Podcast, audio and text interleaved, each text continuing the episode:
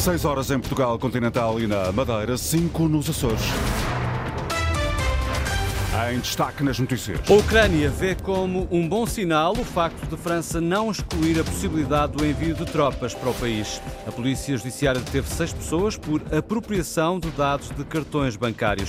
Entre 90% a 95% dos julgamentos foram adiados devido à greve dos guardas prisionais, adianta o Sindicato Nacional do Corpo da Guarda Prisional. Antes do frio da noite, a esta hora 19 graus no Funchal, estão 16 em Faro e Ponta Delgada, 13 em Lisboa, 12 no Porto. As notícias com Miguel Soares. Um bom sinal é desta forma que Kiev interpreta as propostas de Emmanuel Macron. O presidente francês não exclui o envio de tropas para a Ucrânia. A presidência ucraniana considera que a declaração de Macron faz passar a discussão em torno do apoio ao país para um outro nível, mesmo que seja uma hipótese já afastada pela Casa Branca e também pela Alemanha e outros países europeus.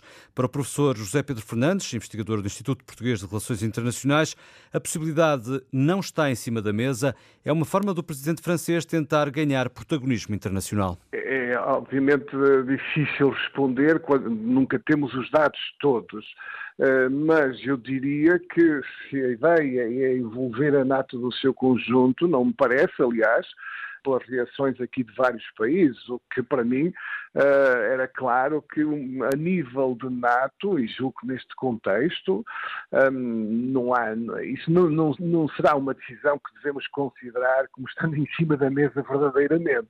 Para o investigador, o problema da Ucrânia é que Volodymyr Zelensky exagerou no discurso e nas promessas. O grande objetivo de Vitória é a Ucrânia manter-se como Estado independente. E isso elas têm conseguido. E nós, europeus, vamos precisar de ajudar para se manter como Estado independente.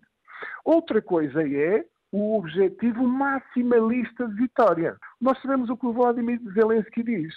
E o Vladimir eh, Zelensky, o problema dele, colocou a fasquia de tal maneira elevada que digamos, discussão internamente e externamente, a vitória nunca seria apenas manter-se a Ucrânia como Estado independente, nem até uh, recuperar o território tal como ficaria antes da invasão da Rússia. Quando se coloca a fasquia da vitória assim, uh, e depois isso se mostra uh, extraordinariamente difícil, nós temos um problema político. O investigador do Instituto Português de Relações Internacionais, José Pedro Fernandes. Questionado esta tarde sobre a hipótese dos membros da NATO enviarem tropas para a Ucrânia, o líder da AD, Luís Montenegro diz-se alinhado com a posição do governo português de que a NATO não é uma organização envolvida diretamente no conflito. O governo português, através do primeiro-ministro, expressou bem aquela que é a nossa posição. Nós eh, temos uma frente de ajuda à Ucrânia que eh, é indiscutível e que passa por ajuda humanitária, por ajuda financeira e também por ajuda militar na, naquilo que é a medida das nossas possibilidades. E essa é a atitude correta. Eu estou de acordo com o Dr. António Costa, Primeiro-Ministro ainda em exercício, relativamente à posição que ele expressou. Talvez seja interessante perguntar se o Partido Socialista acompanha também a posição do Primeiro-Ministro português e se está confortável ou não por projetar para os eleitores uma aliança política com o Partido Comunista e com o Bloco de Esquerda que não estão alinhados com o governo e com a nossa participação no seio da NATO. Palavras do líder da Aliança Democrática esta tarde, à margem de uma arruada em Porto Alegre. Do terreno da Ucrânia chegam informações de combates violentos no leste do país, numa cidade que, se for tomada pelas tropas russas, pode abrir a porta a ataques mais intensos contra Kramatorsk, a última grande cidade do Donbass controlada pelos ucranianos. Alexandre David. A Ucrânia reconhece que o exército russo russo tem feito de tudo para conseguir avançar nesta zona do país. A vila de Chassiv é apontada como importante porque, se os russos passassem a controlar, isso significaria que ficavam com caminho aberto para conquistar Kramatorsk, a última grande cidade da zona de Donbass, que é controlada pelo governo de Kiev. Um porta-voz do exército ucraniano foi mesmo à televisão dizer que os bombardeamentos russos são cada vez mais intensos nesta zona. Adianta ainda que Moscovo enviou reservistas e unidades de assalto. São combates intensos que acontecem numa zona praticamente deserta, onde restam apenas algumas eh, centenas de habitantes, quando antes da guerra era habitada por mais de 12 mil pessoas. A agência France Press conta esta tarde que o exército russo tem avançado muito no terreno na zona este do país, aproveitando a falta de munições e de soldados do lado ucraniano. Para além destes combates, ainda sem fim à vista, o exército ucraniano reconhece que foi obrigado a bater em retirada de três cidades da mesma zona. Os intensos combates no leste da Ucrânia. É uma informação que está a ser avançada por uma agência de notícias russa, a SOTA. Foi detido em Moscou um advogado que representou Alexei Navalny que acompanhou a mãe do opositor de Putin na semana passada, enquanto apelava às autoridades pela devolução do corpo do filho. A detenção de Vasily Dubkov foi feita hoje. A Polícia Judiciária teve seis pessoas por apropriação de dados de cartões bancários de terceiros. A operação decorreu em Lisboa, Coimbra e Braga, João Coraceiro apropriação e uso dos dados desses cartões de cidadãos estrangeiros para depois os seis detidos fazerem pagamentos ou transferirem dinheiro para as próprias contas bancárias ou então para contas de pessoas de, da confiança destes suspeitos. A Polícia Judiciária explica em comunicado que esta estratégia permitiu aos detidos roubarem mais de 500 mil euros.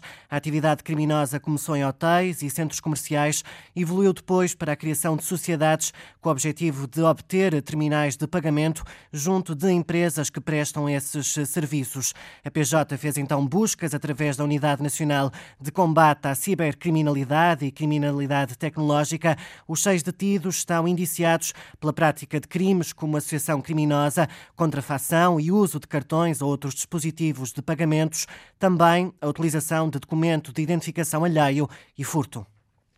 Cinco homens e uma mulher suspeitos da apropriação de dados de cartões bancários.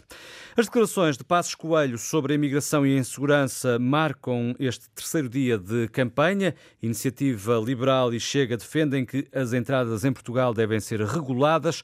O líder social-democrata admite que o sentimento de insegurança deve ser combatido. À esquerda, o Livre fala numa declaração indesculpável e Mariana Mortágua, do Bloco de Esquerda, num absurdo. O antigo primeiro-ministro social-democrata disse ontem em Faro que Portugal deve ser um país aberto à imigração, mas também deve ser um país seguro.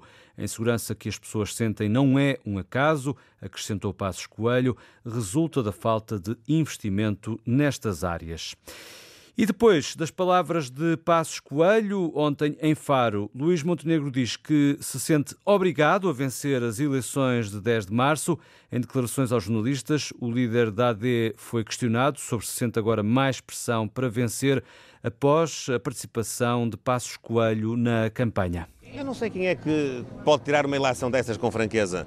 Eh, desde o início que o nosso compromisso é vencer as eleições. Eu já disse várias vezes que sinto-me obrigado a ganhar as eleições e estou aqui para isso. Estou na rua todos os dias, falo com as pessoas, tento esclarecê-las sobre as dúvidas que elas têm ainda para poder formar a sua posição e poderem tomar uma opção correspondente àquele que é eh, o nosso desejo e a nossa ambição, que é recebermos uma prova de confiança dos eleitores portugueses.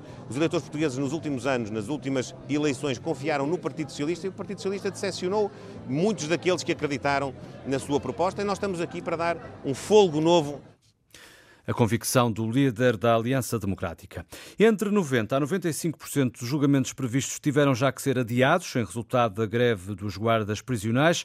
O transporte de reclusos não está previsto nos serviços mínimos, como refere Frederico Moraes, dirigente do Sindicato Nacional do Corpo da Guarda Prisional. Mais de um milhar de julgamentos foram adiados. Nos serviços mínimos, neste momento, engloba todas as situações de tribunais que estejam em causa da liberdade do recluso, a extradição dele tanto para fora de Portugal como para dentro de Portugal e na parte de, dos serviços clínicos, todas as consultas que sejam consideradas inadiáveis, eh, o impacto tem tido. No decorrer da greve do, do Corpo da Guarda Prisional, encontra-se também a greve dos oficiais de justiça. O impacto está criado.